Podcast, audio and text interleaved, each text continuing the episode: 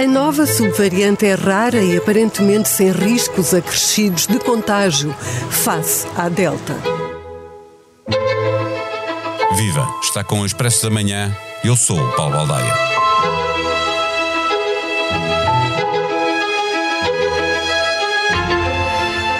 A Europa era a única região do mundo que, a meio do mês, registrava um aumento do número de novos casos de Covid-19, mas na região há uma grande disparidade entre os países. Os piores são a Turquia, a Rússia e o Reino Unido. Para Portugal, que vive um momento tranquilo, embora com uma ligeira subida do RT e dos internamentos, importa olhar aqui para o lado para antever o que pode estar para chegar, como aconteceu noutras ocasiões, ou será o contrário?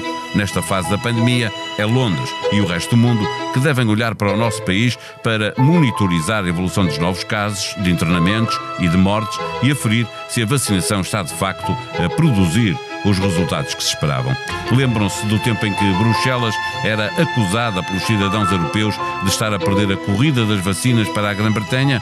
Inverteram-se as posições e Portugal está na linha da frente, com 86% da população vacinada contra apenas 66% no Reino Unido. Só que no reino de Sua Majestade há uma sublinhagem da variante Delta que representa 8% dos casos sequenciados recentemente e a trajetória é crescente. Em Portugal, ainda só tinham aparecido 10 casos desta sublinhagem. Acresce que quando chegar o frio do inverno e como há uma menor utilização da máscara, é expectável que exista um acréscimo significativo dos casos de gripe em relação ao ano passado. Regressa ao Expresso da Manhã Miguel Castanho, professor universitário e investigador do Instituto de Medicina Molecular da Faculdade de Medicina de Lisboa. O Expresso da Manhã tem o patrocínio do BPI. É tempo de recuperar a economia. O BPI é o parceiro da sua empresa no plano de recuperação e resiliência. BPI, um banco para as empresas. Viva, professor Miguel Castanho. A comunidade científica está agora a olhar para esta sublinhagem da variante Delta. Há alguma apreensão pelo facto de estar em crescimento no Reino Unido, mas há alguma informação eh, sobre um acréscimo de risco com esta que para já é conhecida assim, a Y.4.2?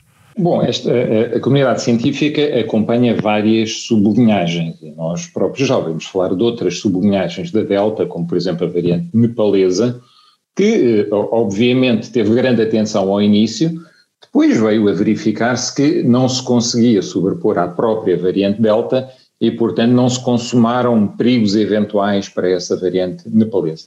Neste caso, pode ser algo semelhante. Estamos aqui a falar também de um, de um subtipo, ou se quiser, de uma subvariante da, da, variante Delta.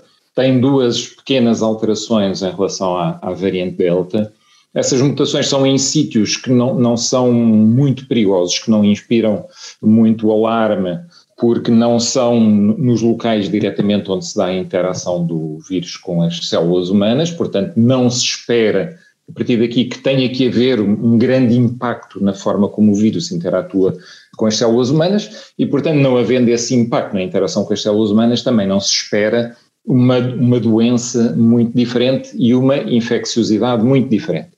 Parece que de facto é um pouco mais infeccioso, da ordem dos, dos 10%, mas esse acréscimo é relativamente pequeno. Esse acréscimo não inspira muitos cuidados. A Delta, uh, qual era o acréscimo? Desculpe interrompê-lo. Só para termos uma comparação. Dos, da ordem dos 60%, quando certo. aqui assim é da ordem dos 10%. Mas, portanto, nós caminhamos numa escalada desde a primeira variante dominante na Europa de eh, mais 60% ou dessa ordem para a, a variante britânica primeiro, a alfa, e depois mais 60% para a variante delta, e agora estamos a falar uh, em relação a estes acréscimos de algo que é incremental. Mesmo assim, o, o, a, a, maior infecciosidade marginal não tem que se traduzir automaticamente numa maior perigosidade, porque até pode ser que o vírus infecte melhor as células humanas, mas tenha um efeito uh, menos intenso e um efeito menos negativo na Uma doença menos grave, é isso? Humanas. Doença Pode menos ser grave? um tipo de doença menos grave. Aliás, se o vírus conseguir isso, que é, que é ter até um, um acréscimo de infecciosidade, mas causar uma doença menos grave, é muito melhor para o vírus, representa uma vantagem adaptativa muito grande para o vírus. Porquê? Porque consegue infectar mais pessoas, consegue multiplicar-se mais naquelas pessoas, porque se a doença for moderada e no limite até imaginemos que passava despercebido, ele tem mais, o vírus tem mais tempo para se multiplicar e passar para outras pessoas. Portanto, dentro da lógica biológica do vírus até seria melhor para ele. Portanto, não há uma tradução direta entre infecciosidade e perigosidade da doença, embora, claro que vírus que infectam mais pessoas, se tiverem uma tendência para causar uma doença pior, causam um efeito uh, muito maior. Mas, portanto, é, é, é este balanço que estamos agora a fazer, estamos a levantar dados, a observar o que acontece. Mas, eventualmente, pode ser a história, uma nova história, o déjà vu de uma variante nepalesa, que é algo que aparece, inspira cuidados e acaba por desvanecer. Aliás, porque esta, esta subvariante nem apareceu agora exatamente, não é uma, uma novidade do momento, ela já tinha aparecido esporadicamente antes. E, então, porque é que estamos a falar dela agora? Eh, é por ter havido um crescimento ainda assim eh, significativo, pouco significativo, mas significativo no Reino Unido, é isso?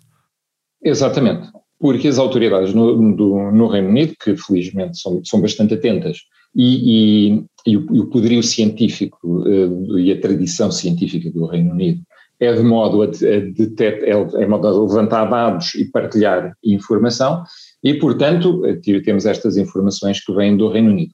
Isto acontece na mesma altura em que há uma pioria substancial da situação no Reino Unido. Portanto, passa esta coincidência destes dois eventos. Quer dizer, agora temos que ver se é coincidência de facto ou não, ou se, se uma coisa está, ligada, coisa está com ligada, com a outra. Pelo e, facto e é, de... e é, Desculpa interrompê-lo. Pelo facto de termos o processo de vacinação mais adiantado, eh, do mais adiantado no mundo, aliás, eh, somos uma espécie de laboratório para onde está a olhar o mundo, tentando perceber a real eficácia de vacinas, por exemplo, com esta variante ou com outras que possam aparecer?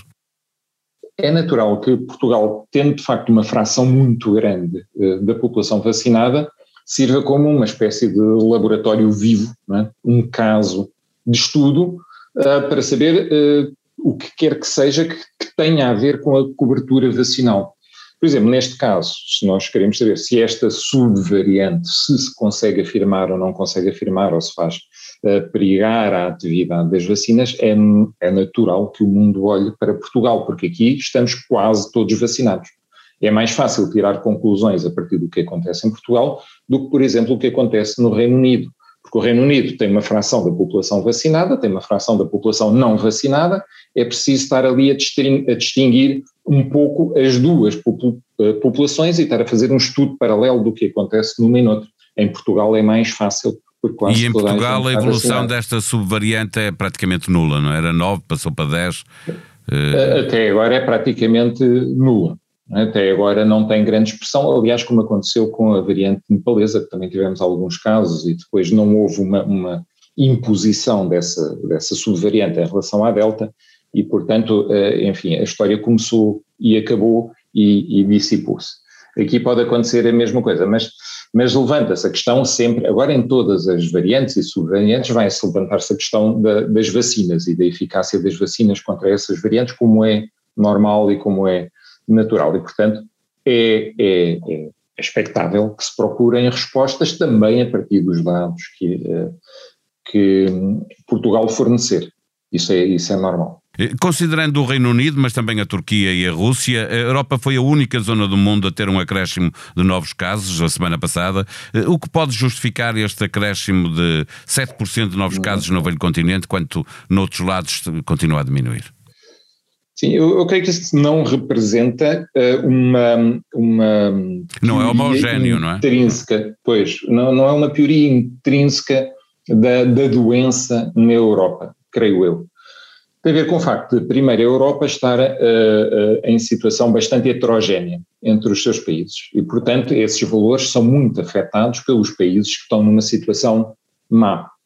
E, sobretudo, a Europa de Leste e também agora o, o Reino Unido. Portanto, são, são valores muito ditados por esses países que afetam a média. A média, neste caso, é, é, é um daqueles casos em que a média ajuda pouco. Quando a, a, há uma grande heterogeneidade de dados, neste caso, alguns países que estão bem e outros que estão muito mal, a média é algo que não reflete a situação real de, de ninguém.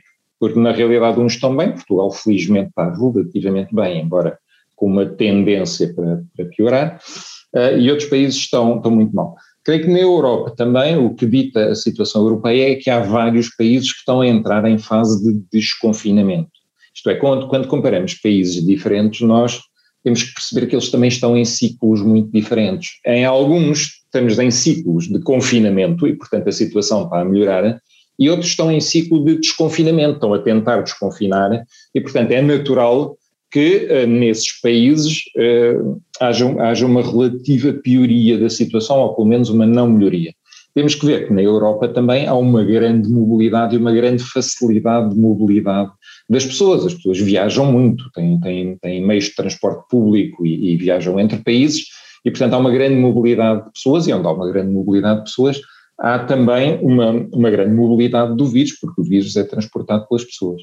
Ainda comparando países, temos que nos lembrar que se estivermos a acompanhar países de hemisférios diferentes, eles estão em estações do ano diferentes. É exatamente é por aí que eu queria ir para.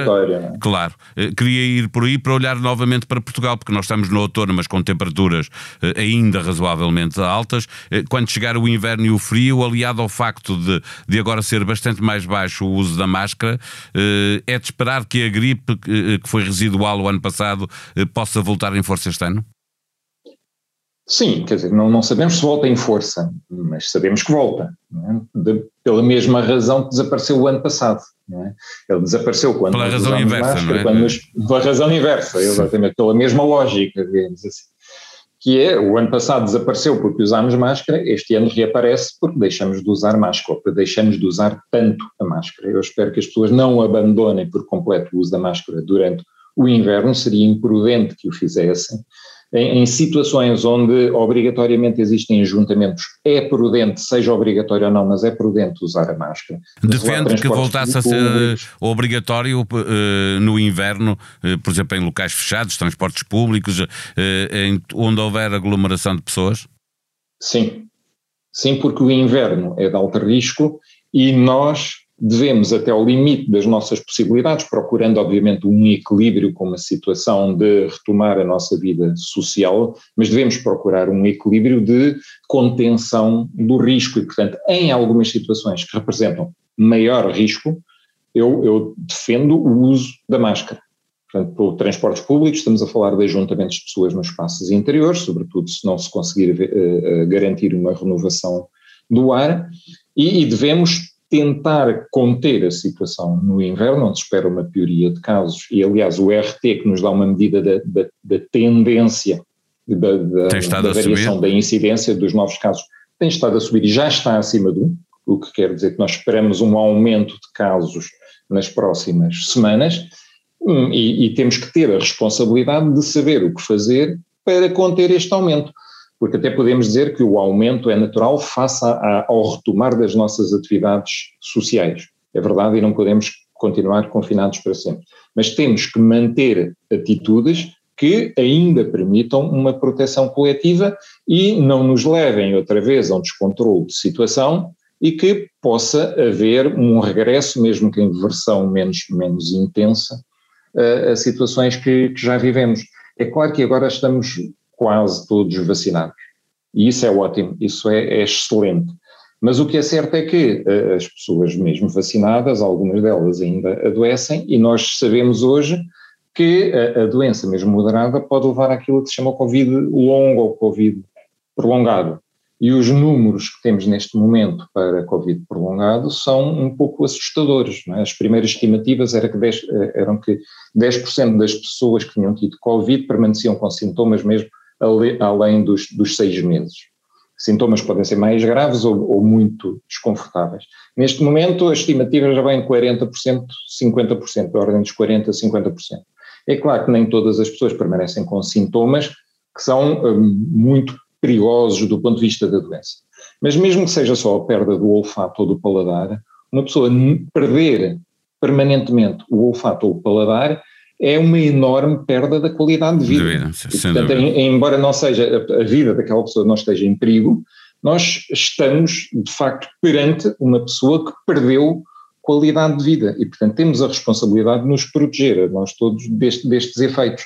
E se isso quer dizer usar máscara em algumas situações, creio que é um, um sacrifício que vale a pena ter para não reviver situações passadas e para não impormos esta, esta perda de qualidade de vida a muitas pessoas, ainda que tivéssemos só a falar de 10% da população, repare, com, com um milhão de, de, portugueses infectados, estaríamos a falar de, de 100 mil pessoas. Se estivermos a falar de 50% das pessoas afetadas de Covid longo, estamos a falar de meio milhão de pessoas, estamos a falar de 500 mil pessoas. É muito. E os custos que todos vamos pagar com a, a, permanência das consultas e dos cuidados médicos a estas pessoas ao longo do tempo também tem um reflexo económico. Portanto, se quisermos só pensar na, na, na economia e na reabertura, na, na, reabertura da economia. Nenhum ângulo é bom, não é?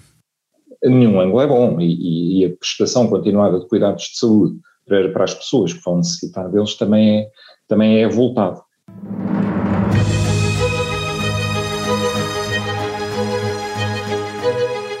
Em expresso.pt, toda a informação sobre o evoluir da crise política. António Costa regressa de Bruxelas esta sexta e terá umas horas para montar o puzzle final a oferecer à esquerda. Encontros com Jerónimo de Sousa e Catarina Martins serão no sábado, já depois da Comissão Política Socialista.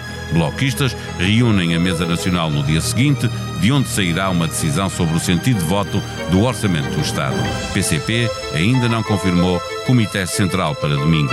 Marcelo Rebelo de Sousa diz que continua a esperar e desejar entendimento nos próximos dias. Ontem houve sorteio da Taça de Portugal, Benfica recebe Passos Ferreira, o detentor do troféu Sporting Clube de Braga joga com Santa Clara, Sporting reencontra Varzim e o Futebol Clube Porto defronta o Feirense. Se o seu clube é um dos 32 que ainda está na taça, descubra em tribunaexpress.pt com quem vai jogar. Este episódio teve os cuidados técnicos de José Antunes. Nós voltamos na segunda. Até lá.